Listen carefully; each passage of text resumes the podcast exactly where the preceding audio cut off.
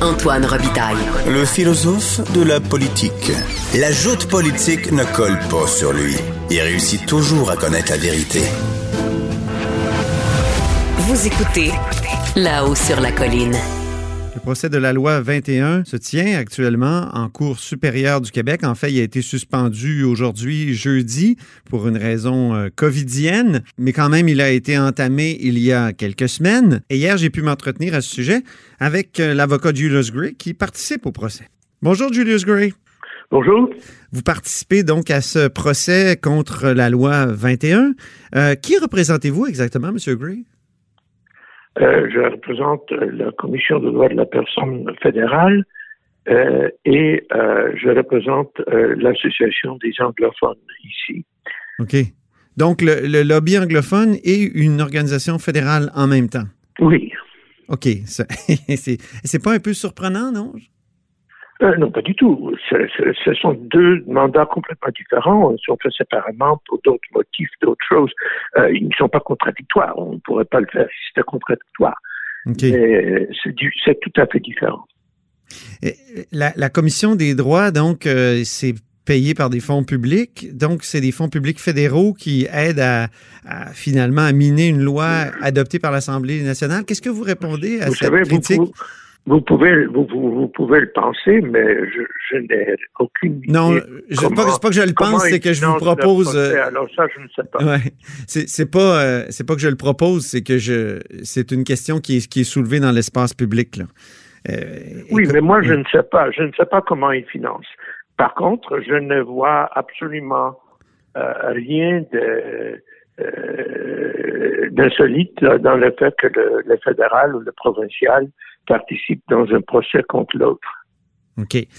Vous avez euh, un pied dans chaque solitude, M. Gray, puis depuis longtemps. Là, il y a des procédures unilingues anglaises euh, dans, dans le camp qui s'opposent à l'article 21. Est-ce qu'il y a un fossé entre euh, justement les deux solitudes sur la question de la laïcité et du rapport à la religion? non. D'abord, si vous parlez des, des, des, procédures unilingues. Les procédures sont normalement unilingues, soit en anglais, soit en français. C'est la Constitution qui donne le droit de choisir euh, à chaque avocat, à chaque témoin. Mhm. On n'a pas le contrôle. Comme avocat, je n'ai pas le contrôle euh, total euh, sur la, langue de ma prestation. Et même, il y a des juges qui vont dire aux, avocats, parlez dans la langue de votre client, il est dans, il est dans la salle, il devrait comprendre. Alors, c'est une, euh, non, je pense que les procédures sont normalement unilingues. Il n'y a aucune conclusion à tirer de cela. Euh, maintenant, euh, je, pense qu'il s'agit d'une contestation qui n'est pas linguistique. Cette, cause n'est pas linguistique. Il y a beaucoup de francophones de deux côtés, d'anglophones de deux côtés, d'allophones de deux côtés. C'est une question philosophique, une question assez euh, profonde. Euh, et ce n'est même pas une question sur la laïcité, c'est sur la notion de la laïcité. Je pense qu'il est plus difficile d'être plus laïque que moi, par exemple. Je n'ai pas de religion, je n'en ai jamais eu. Je ne veux pas en entendre parler pour moi-même, pour moi, dans ma vie personnelle. J'ai euh, tendance à ne pas euh, me questionner sur euh, mon identité. Je n'en ai pas. Euh, mon identité, c'est moi et ma famille. mais oui, vous êtes souvent montré très critique face à certains membres de la communauté juive qui sont très religieux. Toujours. Je, je, oui, c'est pas. Je, n'ai aucune préférence, euh, aucun, aucune guerre non plus. Mais en même temps, vous avez défendu leurs droits, euh, si je me souviens bien, les fameuses euh, cabanes juives à, Outremont, c'est vous. C'est la même chose. C'est la même chose. Comme j'ai défendu le droit des Sikhs au turban et au mhm. je pense que c'est une question profonde qui n'a rien à voir avec la laïcité, mais avec la nature de la laïcité. Pour moi, la, laïcité est souriante, l'État est neutre, euh, l'État euh, n'oblige, euh, ne favorise aucune forme de religion ou pratique, ou, absence de, de religion ou de pratique, mais l'État n'empêche pas. Je ne vois pas en quoi un enfant est lésé si son prof euh, porte les hijab ou la kippa ou n'importe quoi. Euh, je pense qu'il faut se formaliser moins sur ce que les autres euh, font. Mm-hmm. Et pour moi, la vision de la laïcité et de la liberté est que il faut toujours favoriser la dissidence, le droit individuel, euh, euh, la façon de, penser de chacun plutôt qu'une pensée faite dans une usine pour tout le monde. Oui, mais est-ce qu'il peut pas y avoir des uniformes, par exemple, euh, et par exemple l'uniforme de, police pour justement exprimer la neutralité de l'État? Ça, je pense que ça a déjà été avancé dans le rapport Bouchard-Taylor, notamment. Euh, euh, oui, mais la police n'est pas là pour. L'uniforme de la police, c'est pour identifier les policiers, pour savoir qui a le droit d'utiliser euh, un certain degré de force ou mhm. un soldat. Elle n'est pas là pour, pour ça. C'est pourquoi la GRC permet les turbans. On porte l'uniforme de la ou l'armée canadienne, on porte l'uniforme, mais on met un turban. Et euh, euh, euh, c'est très différent. Une uniforme, il peut exister même dans une école, on peut l'imaginer, mais ça ne devrait pas affecter la conscience. Mhm. donc, je peux voir s'il y avait une uniforme dans une école des filles, que certaines filles porteraient les hijabs si elles voulaient. Et, je n'encouragerais absolument pas. Hein, je, retourne au fait que je, ne fais pas ça pour euh, Par prosélytisme. Dans mes intérêts, dans mes intérêts personnels. Je, mhm. n'en veux pas. Non, non. Je, pense que la liberté de chaque individu, c'est euh, ce qui nous protège contre la dictature, euh, contre un État comme 1984 de Orwell. Ah oui, vous diriez que la loi 21 euh, est, ressemble Je pense que la loi 21, non, non, ça, ne nous amène pas oui, attention. en soi au Big Brother, mais c'est une des choses qui ont pour tendance à restreindre la liberté, forcer une façon de penser laïcité. Et euh, je pense que dans ce sens-là, c'est un des éléments qui réduisent la liberté individuelle. Euh, est-ce qu'il est concevable, euh, M. Gray, qu'il y ait une conception différente du rapport entre l'État et la religion au Québec et dans le reste du Canada? Ça a été un peu l'argument de la société distincte qui a été présenté par Benoît Pelletier, un des experts convoqués là, euh, en défense de la loi 21. Il serait difficile de penser que ça ne peut pas arriver, parce que pendant les premiers 100 ans de l'histoire du Canada, le Québec était euh, manifestement plus clérical, euh, plus euh, moins ouvert à des idées non catholiques. C'est pourquoi le Québec était en guerre contre les témoins de Jéhovah. C'est pourquoi le Québec ne finançait pas l'éducation de, la même façon, universitaire ou, ou, autre. Le Québec était très dans la tradition ultra-catholique qu'on trouvait parfois en Flandre, en Irlande, en Pologne. Euh, le reste du Canada était plutôt, sans être particulièrement progressiste, était plutôt euh, euh, common law dans leur euh, attitude euh, envers ça. Donc, il peut y avoir une différence. Mais aujourd'hui, je pense que la différence n'est pas là. Je ne pense pas qu'il y a une grande différence entre euh, le niveau de pratique de religion chez nous et dans le reste du Canada. Possiblement, le Québec francophone est un peu moins religieux. Moi, je, euh, je préfère ça. Euh, j'aime ça vivre dans une atmosphère. Vous êtes très québécois dans ce sens-là. Ah, dans, dans, ce sens-là, je suis très québécois. Comme je l'ai dit, je réserve toute forme de religion pour moi. Mais je, je pense que les différences sont marginales. Euh, et surtout, vous voyez, les, autres communautés sont religieuses euh, euh, au même degré. Et si vous prenez les musulmans à Toronto et à Montréal, on va trouver les mêmes degrés. Et c'est pas 100% non plus. Ils sont mhm. divisés comme tout le monde. heureusement, heureusement, tout le monde, chaque groupe a ses, dissidents. D'après ce que je, comprends, M. Gray, vous, vous remettez en question l'utilisation de la, ce qu'on a appelé la, souvent la clause d'un obstant, donc la disposition de dérogation, vous dites que il, faut la contourner. Mais ça, est-ce que ce ne serait pas renverser euh, une jurisprudence très connue, celle de l'arrêt Ford sur la loi 101? L'arrêt Ford que j'ai plaidé.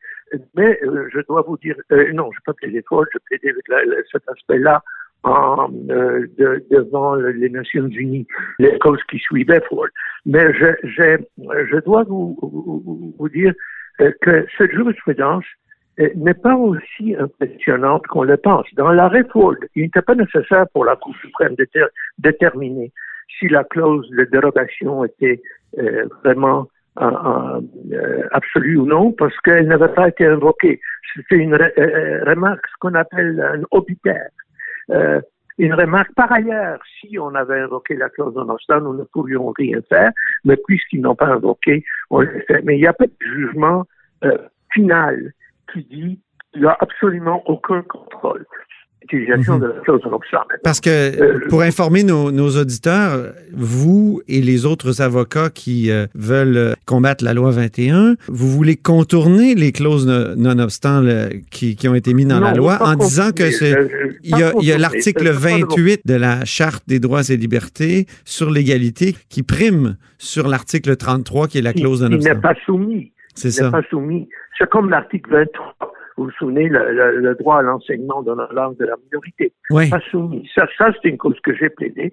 C'est pas soumis à la clause non obstant.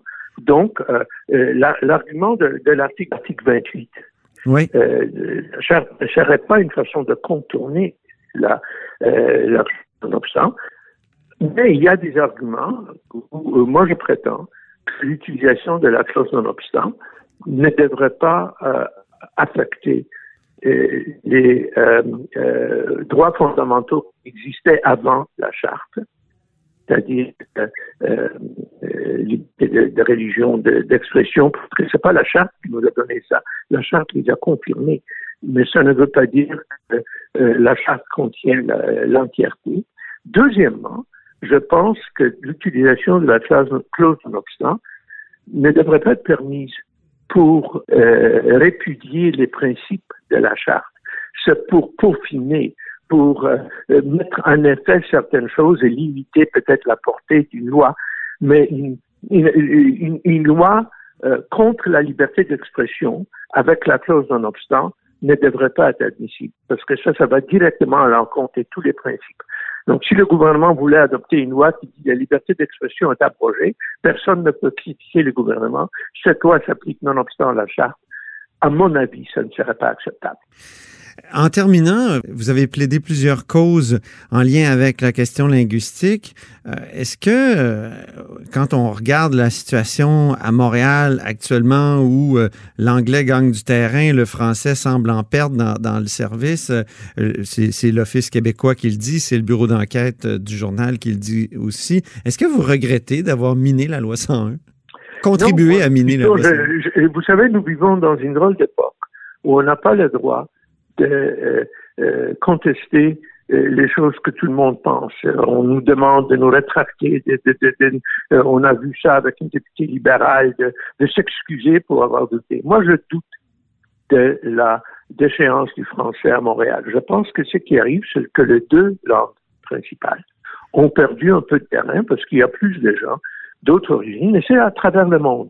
Si vous vous trouvez sur les Champs-Élysées, vous trouvez à euh, Regent Street à Londres, euh, Fifth Avenue, vous allez trouver d'autres langues, euh, l'utilisation de services dans d'autres langues.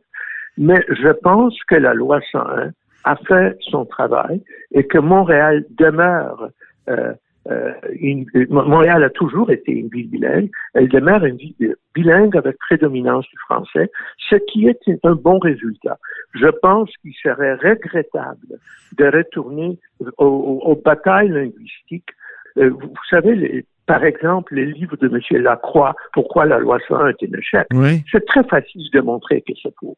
C'est pas du tout le cas. Il traite, par exemple, les institutions hospitalières euh, comme Royal Vic, comme Montréal Général, comme étant des institutions anglaises. En réalité, elles sont bilingues, elles donnent les services dans les deux langues. Il mhm. m'arrive souvent d'avoir un rendez-vous au General et au Vic et de parler français avec les docteurs, avec les infirmières et tout ça. Ce n'est pas du tout anglais, dans le sens où il prétend. Nous oublions une chose. La loi 101 avait un élément très admirable. Ce qu'on n'a pas créé de catégorie de citoyens. Il n'y a pas de statut d'anglophone ou de francophone. Ce qu'il y a, c'est des droits acquis donnés à certains gens basés sur la langue d'éducation euh, de leur qu'ils ont eu ou que leurs parents ont, eu. Euh, mais ce n'est pas un statut d'anglophone et francophone. Mm-hmm. Mais cela prend pour acquis, cela pour acquis qu'il va y avoir des anglophones qui n'auront pas le droit euh, à l'enseignement en anglais. C'est le cas des gens qui vivent des États-Unis, des Caraïbes, d'Angleterre, euh, au début même de l'Ontario. Et il y aura des francophones qui ont ce droit. Meilleur exemple étant ma, ma propre épouse qui a le droit, parce que moi j'ai eu mon éducation. Alors ses enfants pouvaient fréquenter l'anglais s'ils voulaient. Euh, donc, euh, euh, essayer de limiter les services en anglais euh, selon euh, euh, combien de gens ont le droit à l'éducation en anglais, mhm. c'est détruire la base fondamentale de la loi 101. Monsieur Gray, je suis obligé de vous interrompre. C'est tout le temps que nous avions. On va sûrement reprendre ces débats-là plus tard dans un autre, dans une autre entrevue. Je vous remercie infiniment. C'est un plaisir. Au revoir. au revoir. Et c'est tout pour nous à la hausse sur la colline aujourd'hui. Merci beaucoup d'avoir été avec nous. Surtout, n'hésitez pas à diffuser vos segments préférés sur vos réseaux et revenez-nous demain.